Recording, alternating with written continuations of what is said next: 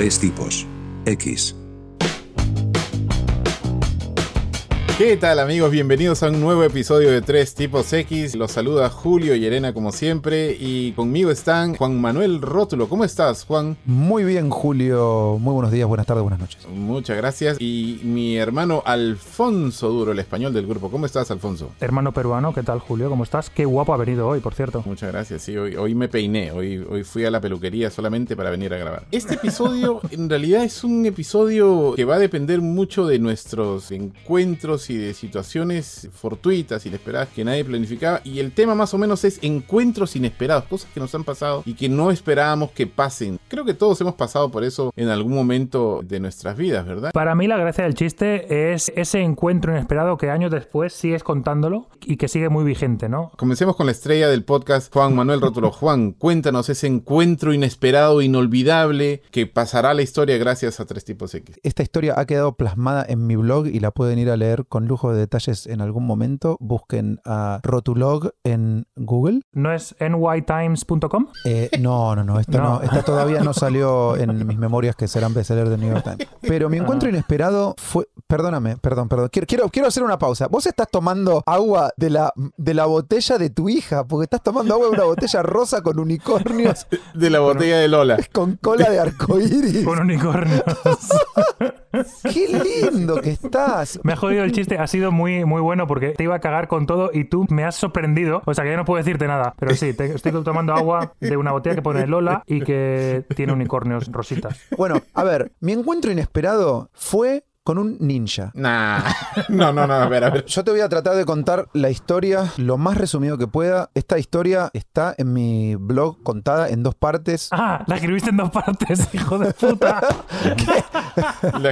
Cosas- O sea, el tipo viene aquí y cuenta historias de horas y horas y horas, pero en el blog las separa en dos partes. O sea, es, es impresionante. Es Kill Bill 1 y Kill Bill 2.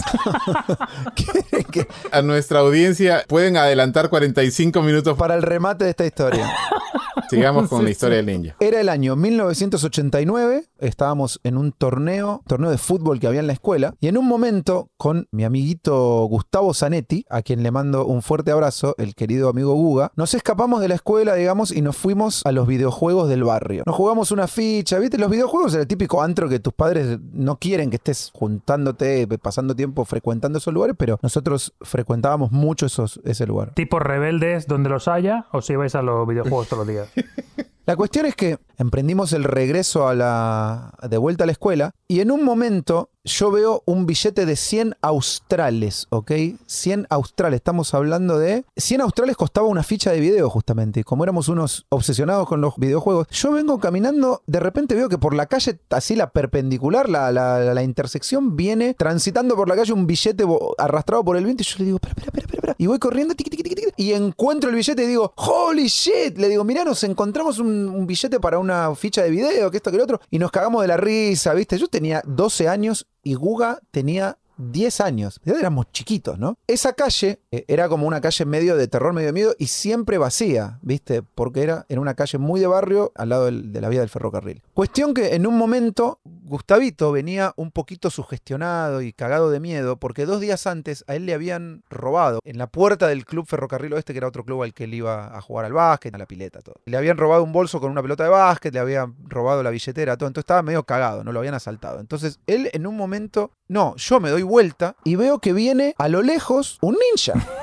caminando hacia nosotros. ¿Por qué lo describo como un ninja? Porque venía vestido todo de negro, tenía puesto hasta creo que un gorro negro y tenía, digamos, no sé si era como una polera con el cuello subido arriba de la... Como un pasamontañas. Claro, no era un pasamontañas, pero era- como que tenía un cuello de tortuga subido arriba de la nariz, un sombrero y tenía un palo en la mano, hermano, que terminaba en puntas, si mal no recuerdo. No. En mi cabeza quedó esta imagen aterradora. Era el ninja este de, no sé cómo se llama, el de Mortal Kombat, ¿no? Claro, igualito. Eh, que- Exacto, exacto. Eh, Y bueno, muy, muy a tono con los videojuegos. Sí, sí. Entonces, yo, que estaba muy contento porque porque en mi- a mí nunca me había pasado nada en mi barrio. Una vez me- medio que me atropelló un auto, o sea, yo había visto tipos muertos en tiroteos y qué sé yo, pero, pero a mí nunca me había pasado nada. Nunca me ha pasado nada. Me atropellé un alto y, y tuvimos tiroteos, pero eh, las cosas normales no, nunca Bueno, me pero pasa quiero nada. decir, a mí nunca me pasó nada. Mis amigos los habían asaltado, a mí nunca me había tocado. Como que yo esquivaba balas en mi vida, en cierta forma. Hasta este momento que aparece el ninja. Y yo lo veo y le digo, mira, un, un ninja, boludo. Claro, con total sarcasmo, porque yo desde lejos lo veía, era un pibe. Para mí era un nene de 8 años que le acababan de regalar un traje de ninja y el pibe salió a la calle a hacerse el malo. Mi amigo Gustavo, como que medio que lo miró y, seguimos caminando. A los pocos segundos se dio vuelta y me dice, che, che, no, no, pará, boludo, mirá. eh". Y yo lo miro, el tipo ya nos había ganado unos metros y ya estaba más cerca y ya se veía que era, no era un pendejito de, de, de 8 años, era un chabón, boludo. Y nosotros ahí como que dijimos, oh shit, viste, nos, nos cagamos en las patas. Lo único que atinamos a hacer fue como nos agachamos y nos fuimos como caminando hacia un costado, como si nos estuviéramos ocultando en un arbusto, pero a plena vista del chabón. Yo les juro, boludo, esto que yo les voy a decir, ustedes se me van a volver a cagar de la risa, pero esto sucedió. Y a mí lo que me deja tranquilo es que Guga está de testigo de todo esto, porque él estaba ahí conmigo. Puede dar fe de que esto sucedió. Cuando nosotros medio que nos atinamos a esconder, porque ya el chabón nos había medio ganado unos metros, y nos, y nos agachamos, el tipo se pone una rodilla en el piso, así, y medio que revolea el palo, como que nos hace una toma de what the fuck, no se vayan porque los vi.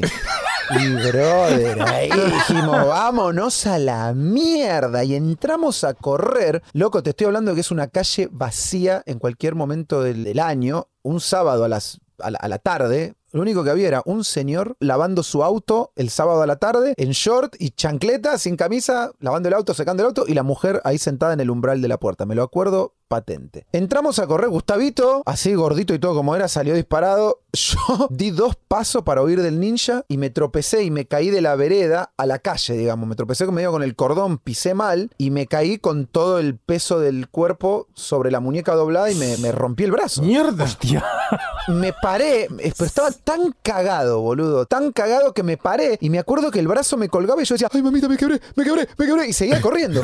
Lo único que hicimos fue ponernos, nos pusimos atrás del auto del tipo este, nos pusimos ahí atrás del tipo como, como para protegernos y el ninja, ponele, estamos de la vereda de enfrente ya, y el ninja, les juro por Dios, boludo, pasa caminando por donde estamos nosotros y el chabón no me paraba de mirar a mí, a mí me miraba, loco, y siguió caminando y se perdió y se fue, se fue caminando tranquilo, ¿eh? Nadie lo corrió, no llamaba a la policía, nada. Que fue como un momento extremadamente what the fuck. Hablame de encuentros inesperados. Espera. Nadie llamó a la policía. ¿Por qué iban a llamar a la policía? Tú te escondiste detrás de un arbusto, el tipo se puso de rodillas y hizo ¡uh, uh, uh! con el palo y tú te cagaste en las patas, te partiste el brazo tú solo, no te lo partió el ninja. Y- Bueno, no sé, porque un chavo me quiso agredir, boludo. Eso iba a decir. Se parte el brazo, pero no fue el ninja el que le partió el brazo. No, no, sería mucho más heroico que el ninja me haya roto el brazo, ni hablar. Pero no fue así, yo no te la voy a disfrazar. Igual yo siempre digo que un ninja me rompió el brazo, porque a mí si no hubiera sido por ese tipo, yo no me hubiera roto el brazo. Esto es como un amigo mío que entró a casa llorando que le habían roto, le habían robado el reloj. Y vino el hermano y le dijo, ¿pero qué ha pasado? Y dice, no, un tipo vino, me dijo, ¿qué hora es? Y le dije, las dos y cuarto. Y dice, dame el reloj. Y se lo di. Y el tío se fue corriendo llorando. Y el hermano dijo, pero a ver, gilipollas, no te roba el reloj,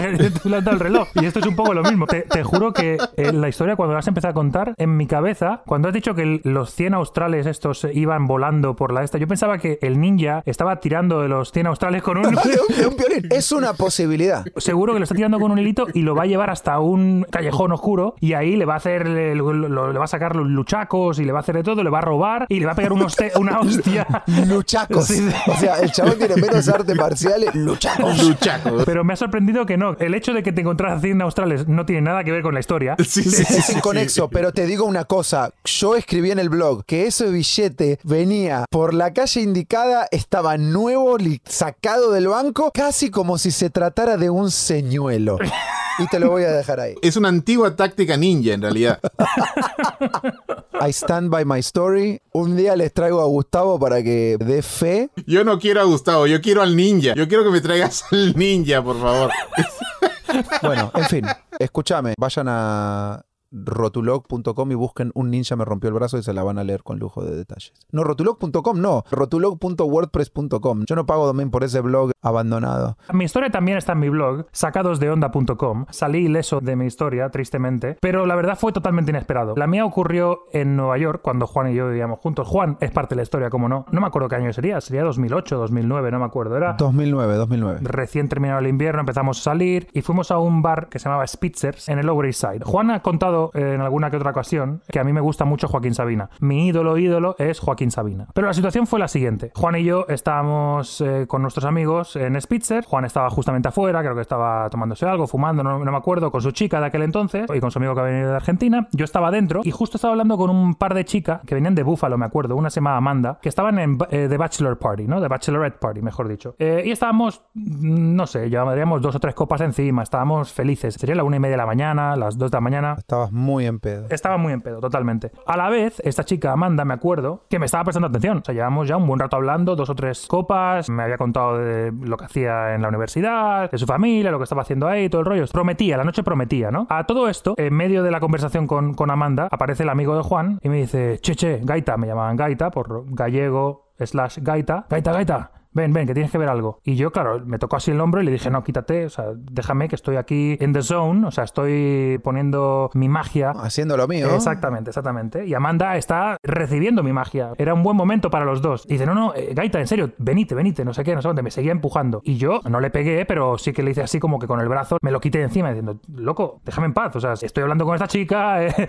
tengo cosas más importantes que hacer que hablar contigo o ver lo que tú quieras que yo tenga que ver, ¿no? Siguió el tipo, Gaita, ven, que tienes que venir ahora. Y en eso me pegó como un grito y el, el ahora se me quedó como que mar- marcado en la cabeza, como que ahora. Y cuando hizo así, como que me tocó el hombro, yo me giré. Y Spitzers, que por cierto ya no existe, era un bar muy bonito donde nos pasábamos mucho tiempo en verano en Nueva York, pero ya no existe, tiene unos ventanales gigantescos. Entonces, imagínate, querido oyente, la situación. Yo con mi gin and tonic en la mano, con Amanda en la otra mano, en el otro brazo, mi amigo pegándome así en el hombro, yo dándome la vuelta, mirando por el ventanal, y a la una y media de la mañana, con cuatro o cinco tragos encima, veo a Juan hablando con Joaquín Sabina. Eh, No sé si os ha pasado alguna vez esto que, el- el- que hacéis el double take, ¿no? Que es como que, espérate, ¿qué está pasando aquí? Y tuve que hacer el double take y tuve como que abrir los ojos y decir, o sea, algo no registraba en mi cabeza, ¿no? Era como que estaba Juan, estaba su chica, estaba mi amigo José, otro gran fanático de Sabina, y está Sabina. Sabina, un señor mayor, sesenta y pico años tendría ya en aquel entonces, así pequeñito, enclenque, con el periódico El País, lo llevaba debajo del sobaco, ¿no? Como si estuviera caminando por Madrid cualquier miércoles por la mañana a las 10 de la mañana, pero era la una y media de la mañana en Manhattan con mis amigos. Y yo no entendí un carajo, pero en ese momento la vida como que se me pasó en cámara lenta. O sea, yo de repente todo, como que se apagó la música en mi cabeza, de repente todo se, se ralentizó. Amanda hablaba y yo no la escuchaba. Yo creo que le di mi copa a Amanda, salí corriendo a codazos del, del lugar que estaba lleno. Sí, sí, sí, sí. Yo me acuerdo que el chabón venía sacándose gente de encima, como tipo, empujando gente, ¿viste? Así como mu- muy mal educado. Totalmente. Muy mal educado, muy borracho, obviamente, o muy contento, digamos. Estas son esas, esas cosas uno nunca se imagina, de nuevo. Son, estamos hablando de, de esos encuentros inesperados. Yo jamás me hubiera imaginado que me podría encontrar a Sabina, por eso nunca había pensado qué carajo haría o qué carajo diría si veía a Sabina. En ese momento, lo mejor que se me ocurrió fue llegar a donde estaba Sabina hablando con Juan, tirarme de rodillas al suelo, agarrarle por sus pantorrillas flacas a Sabina y ponerme a llorar. Empezó a hacer reverencias así, ¿no? No, no, no, no, no. O sea, no, un borracho que se le tira los pies a Sabina. Imagínate cuántas veces le debe pasar esto a Sabina por día. Exactamente. Pero Sabina, todo un gentleman, me agarró así por los hombros y me dijo, no, no, hombre, no, no, levántate, levántate, por favor. Me levantó, pero yo estaba, o sea, llorando a, a- a lágrima viva. Lloraba, lloraba. Sí, sí, sí, sí, o sea, yo- Qué papelón. Sí, sí, totalmente, la verdad. Pero, a ver, y yo, yo me he encontrado con gente famosa, yo he entrevistado a gente famosa, o sea, yo no soy un tipo que se queda starstruck, pero Sabina es mi puto ídolo. Es la persona con la que me querría encontrar momentos antes de mi muerte para charlar con él durante horas, obviamente, ¿no? Y yo, entre lloriqueo y lloriqueo, me acuerdo que lo abracé, me di cuenta que era, te digo, muy enclenque, es un señor muy pequeño, está muy, muy viejo, me recordó a mi abuela, o sea, era como que flaquito, no sé qué, no sé cuánto. Y en eso fue Juan, de nuevo, el que salvó la noche y dijo, pongámonos que nos sacamos una foto. Estaba tan choqueado que estaba agarrado de Sabina para sacarme la foto, lloriqueando, y yo solo podía decir, se llamaba Andrea, se llamaba Andrea, se llamaba Andrea. Sabina a mí me miraba como diciendo, ¿quién carajo es este pelotudo? ¿Quién carajo es Andrea? ¿Qué le pasa a este tonto? O sea, pero él, de nuevo, muy gentleman, se reía y sonreía, no sé qué, y intentó medio manejar la situación. De nuevo, el que la salvó totalmente fue Juan, que tuvo la cabeza fría, que estuvo charlando con él, que le dijo que vivíamos en Brooklyn, que seguramente lo invitó a un asado, todo el rollo. Andrea, os comento rapidito, yo en esa época me estaba leyendo justamente un libro de Sabina, que son todas las canciones de Sabina, anotadas por Sabina, ¿no? Entonces en los márgenes del libro él hace tachones y te cuenta, bueno, pues hay una canción que se llama Pacto entre Caballeros, que habla de un momento en el que a él le robaron un reloj, tres chicos, no sé qué, sé cuánto, pues el tío te dice, sí, esto pasó no sé qué noche, en no sé qué pueblo, y la historia fue así, pero no asado, todo el rollo. Y hay una canción que se llama Peor para el Sol, que, ha- que habla de una mujer casada que baja todas las noches al bar a encontrar un amante, ¿no? Pero claro, lo primero que le dice a los amantes, y empieza la canción y dice, ¿qué adelantas sabiendo mi nombre? Cada noche tengo uno distinto, ¿no? La, la mujer no quiere que el amante de turno sepa su nombre. El tipo, en el libro, tachó que adelanta sabiendo mi nombre y escribió de su puño y letra, se llamaba Andrea. No me preguntes por qué a mí se me quedó eso grabado, no me preguntes por qué en el momento en que yo vi a Sabina y le podía haber contado 1200 historias de todo lo que yo he pensado y he sufrido y he disfrutado con sus letras y con sus canciones, todo lo que me ha inspirado a hacer con mis exnovias en mis momentos más bajoneados de la soledad, de- del amor de quinceañero, en ese momento pensé en decirle que se llamaba Andrea. Y yo creo que, claro, obviamente el tipo no tenía que saber quién carajo era Andrea, ni quién carajo era yo, ni por qué estaba tan obsesionada con eso. Pero con eso, entre lágrimas, Sabina se despidió, nos dio la mano, nos dio un abrazo, se fue caminando, nosotros nos quedamos todos medio un poco en shock. Me Recuerdo que se metió como en el hotel que había al lado de Spitzers. Ah, ¿verdad? Pero tardamos como 20 minutos en reaccionar y decir, loco, vayamos al hotel, que seguro que hay un bar ahí, y el tipo está en el bar, y nos sentamos, le invitamos a algo, no sé qué, eso cuánto. Y recuerdo que ya cuando fuimos, ahí no estaba Sabina, ni estaba Sabino, ni nada. Sabina se habría ido a dormir tranquilamente y nunca más lo vimos. Pero yo pasé la mejor noche de mi vida. Yo me acuerdo de llegar a casa, no sé, 3, 4 de la mañana cantando canciones de Sabina, no pude dormir, me desperté tempranísimo para llamar a mi tío y contarle la historia, para llamar a mi hermano y contarle la historia. O sea, espectacular. Si quieren más detalles, la tengo en mi blog, también la historia escrita, saca2 de onda.com. A mí esto de encontrarme famoso por la calle así no, no, no sé, no me ha pasado mucho en la vida, pero esa vez me acuerdo que me estaba fumando un cigarrillo afuera y lo veo pasar caminando a Sabina. Y digo, es Sabina, es él Sabina. Con el diario abajo del brazo, tranquilo, por ahí. Le dije, pará, pará, pará, le dije, pará, pará porque acá. Y le, ahí lo, llamé- lo mandé a Gonzalo a buscarte. Tengo una historia para ti, para una de tus canciones. Una vez me encontré con un ninja eh, cuando era niño. sí. Sí, sí, sí. Una vez me encontré con un ninja en la calle Venancio Flores. Cien australes de señuelo me había puesto y yo, gilipollas, fui a por ellos. y no me partió el corazón, me partió el brazo. Bueno, dale, boludo. Dale. Hubiera sido un hitazo. ¿Qué nos vas a contar, Julio, de tu encuentro inesperado? La historia que les quiero contar es de una vez cuando yo estaba en una academia de preparación antes de entrar a la universidad. En el Perú, normalmente para entrar a una universidad. Ah, espera, en el Perú, antes de entrar a la universidad, si hay que, hay que ir a una academia. Tenés que hacer una academia de promoción. No me digas, Julio. El chabón en cada episodio, porque nosotros lo editamos esto, pero todo el día nos cuenta lo mismo. ¿Ya, ya les he contado eso? ¿Sí? Oh my god, bro. Mierda. Es la quinta vez que nos lo contás, amigo. No sé, no, no- no me acuerdo. La cosa es que yo estaba preparándome para entrar a la Universidad de Lima y me acuerdo que mis viejos habían ido de paseo a Chile. De regreso, trajeron un montón de regalos para todo el mundo y a mí me trajeron unas Reebok muy bonitas. ¿Eran Reebok o eran Nike? Esos son Reebok, son Nike. bueno, era una- unas Reebok con unas rayas amarillas con negro, eran espectaculares mis Reebok y me trajeron un reloj. La cosa es que yo me fui a la academia emperifollado con mis Reebok, con mi reloj nuevo, no sé cuánto. Iba yo a la estación del bus a regresarme a mi casa, cuando de pronto veo que viene en sentido contrario una persona, no sé, lo veía como un poco inquieto, como que caminaba demasiado rápido. Y yo dije, mierda, bueno, no pasa nada, tranquilo. En el, Perú la delincuencia eh, es, muy, muy común en Lima, es muy, muy común. Entonces yo caminé y cuando ya lo había pasado, de pronto veo que el tipo regresa y me pregunta la hora. Y el código, por lo menos en esa época, cuando yo vivía allá, era que si algún extraño con una pinta más o menos extraña, no sé qué, te preguntaba la hora, era porque te iba a robar el reloj. Claro. Entonces el tipo me dice, chochera, chochera, ¿qué hora tienes? ¿Qué hora tienes? Chuchera, ¿qué es chuchera? Chochera quiere decir amigo. Qué creativo, ¿eh? De chuchera a amigo. Bueno, la cosa es que yo inmediatamente que me preguntó eso dije, ah, carajo, ya me vas a robar. Y entonces el tipo me dijo, te, va a robar, no, no, no, no, te va a sacar todo, escucha tu madre. En este momento sácate el reloj, sácate los zapatos y abre la mochila esa que seguramente tienes plata ahí, no sé cuánto. cuánto". Y entonces yo dije, mierda, mi Reebok nueva, mi reloj nuevo, no sé cuánto, me lo van a robar. Y en ese momento me quedé paralizado y mirándolo fijamente a los ojos. Y me lo quedé mirando por varios segundos sin poder decir nada. Y de pronto el tipo me hace la pregunta que me salvó. Me dice, ¿qué tanto me miras, madre? ¿Qué tanto me miras, madre? ¿Qué tanto me miras? Y ahí se me encendió el foquito y le dije, compadre, yo a ti te conozco. ¿Tú me conoces? ¿De dónde me conoces? ¿De dónde me conoces? ¿Tú me conoces? ¿Cómo me conoces? Yo le digo, yo te conozco, compadre. Bueno, la, la academia esta quedaba en Jesús María, un barrio de clase media, eh, siempre con problemas de delincuencia y todo, ba- bastante vivible, digamos. Pero cerca de eh, Jesús María había otro barrio un poquito más peligroso, un poquito más pobre, digamos, que se llamaba Lince. Y entonces yo dije, bueno, este pata no es de Jesús María. Más pobre era clase media alta, ¿no?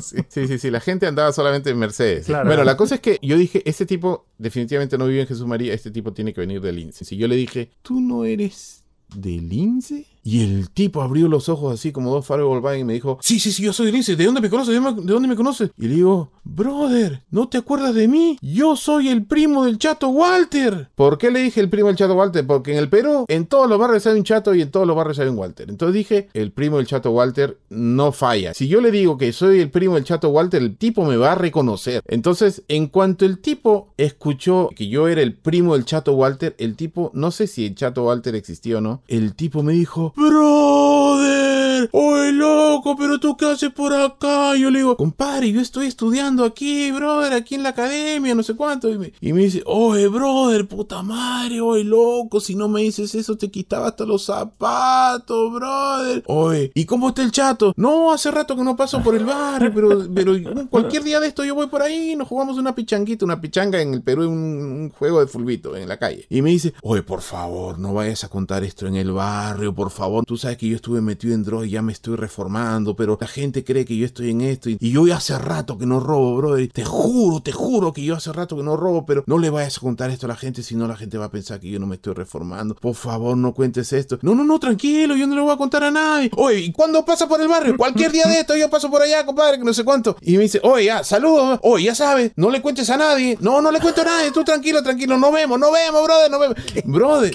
Es que, ¿en dónde estoy? Escúchame, para, para, para, para. Vos me estás contando que te estaban afanando y zafaste de un robo haciendo, tirando cualquier fruta y el tipo te la compró. Cualquier verdura y salió bien. Ahora, yo quiero entender una cosa. ¿En qué mierda estabas pensando vos cuando hicimos un episodio de historias increíbles, hermano? Esto es una historia increíble, boludo. Yo ni me acuerdo, me contaste una historia de un bello público, la concha de tu hermana. En realidad, el encuentro inesperado aquí hubiera sido con el chato Walter. pero, pero, pero esta historia sí, totalmente, creo que es buenísima, pero me, me cuadra más con la historia increíble, la verdad.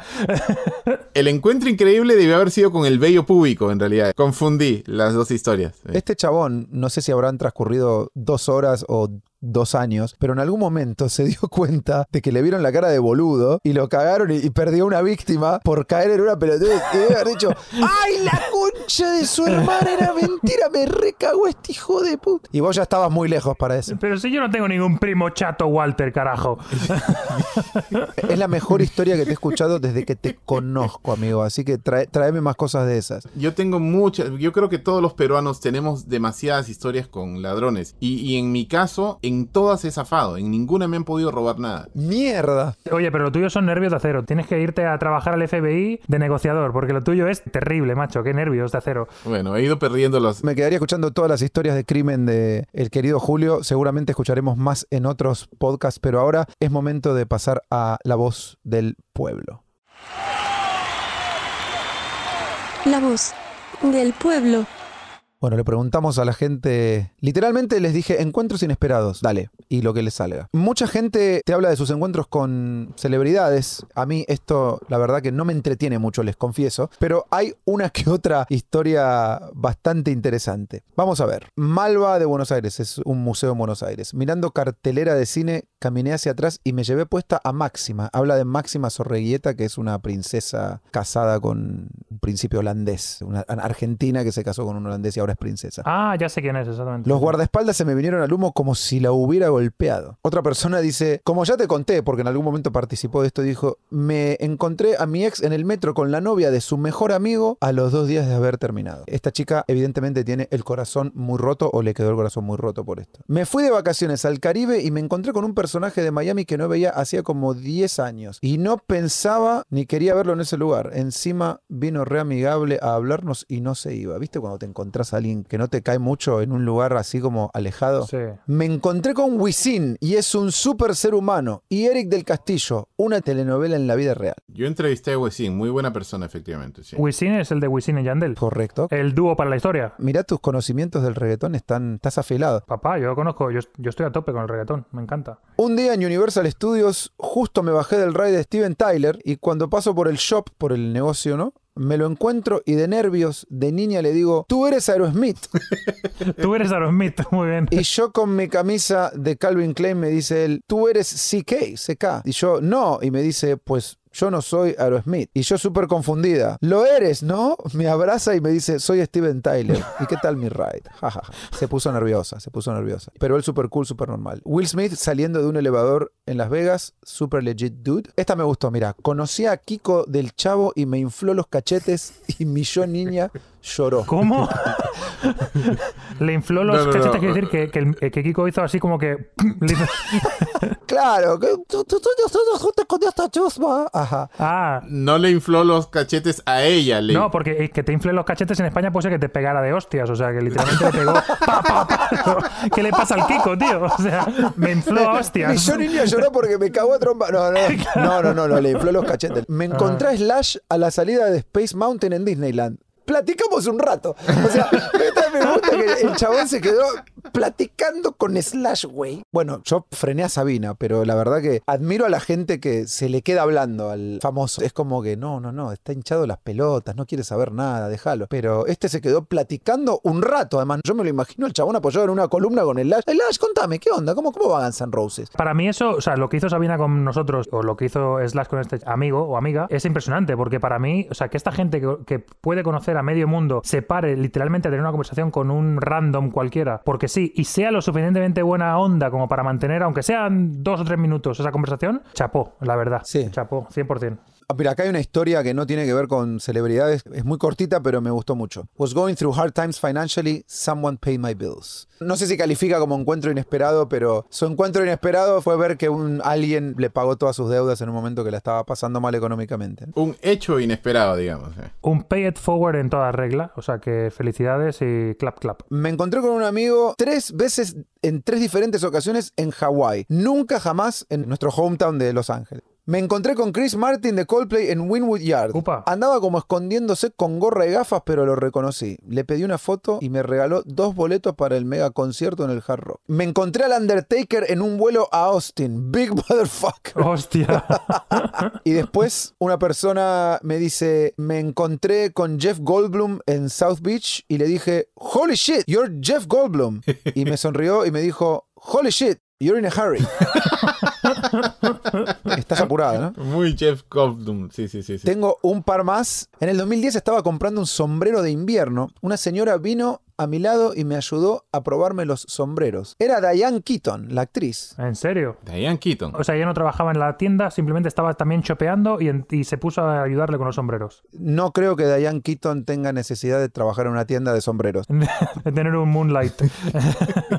Qué bueno, ¿no? Que estás ahí y imagínate que vos te estés probando un saco y se aparezca Brad Pitt o, o Sabina o alguien, ¿no? Ahora, les voy a dejar la última, que fue la que más me sorprendió. Vivía en Chicago y tenía una persona que se me metía en el ático. Un día se corta la luz, salgo y chan, ahí cara a cara, mucho miedo. No. Tengo fotos, muy creepy. A ver, se le metía un indigente. Qué bueno. Qué bueno dijiste. Sí, no, porque hay una película que es sobre eso que me encantó. Mierda. Que es Brian, el de Breaking Bad. Brian Cranston. Brian Cranston, exactamente. Él es un padre de familia que le pega una neura y como que se quiere divorciarse, se quiere ir, se quiere escapar, pero el tío en vez de escaparse se mete en el ático y vive durante años en el ático. Toda la película es cómo el tío convive con la familia y la familia piensa que el tipo ha desaparecido o lo han matado. Dios mío. Pero es, this is a real life story de eso, básicamente. Bueno, ustedes saben, a mí me pasó una cosa muy parecida. En la primera casa que yo compré aquí en Miami, nos pasó dos veces que venía a visitarnos un tipo que estaba mal de la cabeza, tenía, tenía problemas mentales. Él había vivido en esa casa hacía muchos años, me lo, me lo dijeron los vecinos. Y en dos ocasiones el tipo venía a dormir en la puerta de la casa. Y si no se acomodaba bien, iba al jardín posterior y dormía en una hamaca que nosotros teníamos. Entonces, por supuesto,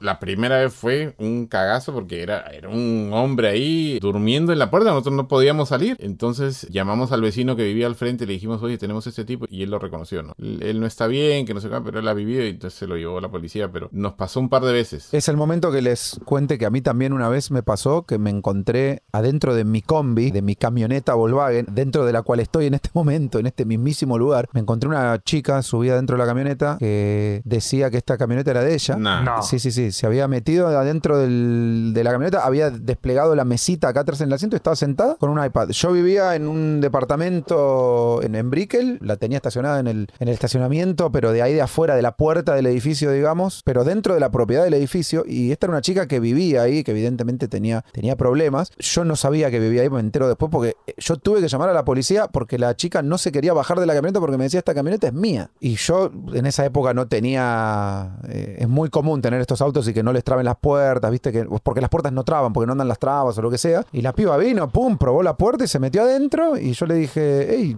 you know, you need to get out of my car. Y me dijo, "Eh, this is my car. Y yo dije, what the fuck. Bueno, entonces llamé... No jodas. Sí, llamé a la seguridad del edificio, la quisieron hacer bajar, no se quería bajar. La piba creo que incluso decía que ella podía generar con su iPad suficiente energía para encender el motor, o sea, te- te- se mandó un par. Oh, no, no, no. Está tostada completamente. Y bueno, nada, hubo que llamar a la policía. La policía vino y la tuvo que sacar. La- literalmente abrieron la puerta y le dijeron, bajate porque si no te bajás, cuento hasta tres y te voy a tener que agarrar. Y la agarraron de un brazo y la, la, revo- la- la sacaron, viste, así. Y se la llevaron, pero se la llevaron, creo que se le iban a llevar a un, a que la ayuden, digamos, a un hospital, a una institución o algo, no presa, ¿no? Pero claro, está, mal. Pero bueno, también otro encuentro inesperado. Bueno, Juan, la verdad, no puedo entender que tengas esta historia y nos cuentes la del ninja que te partió el brazo. No me jodas. Esto es un encuentro inesperado, coño. Bueno, muchachos, esto ha sido todo de mi parte también y de parte de la voz del pueblo. Espero que les haya gustado. Y bueno, y ahora para cerrar el episodio de hoy vamos a pasar a nuestra acostumbrada sección de La voz de Dios. Vamos a ver qué tiene Dios que decirnos en esta ocasión. Inesperado fue mi encuentro con Alfonso en Central Park. ¿Qué me pasa? Dios me dijo. Todas me quieren chingar.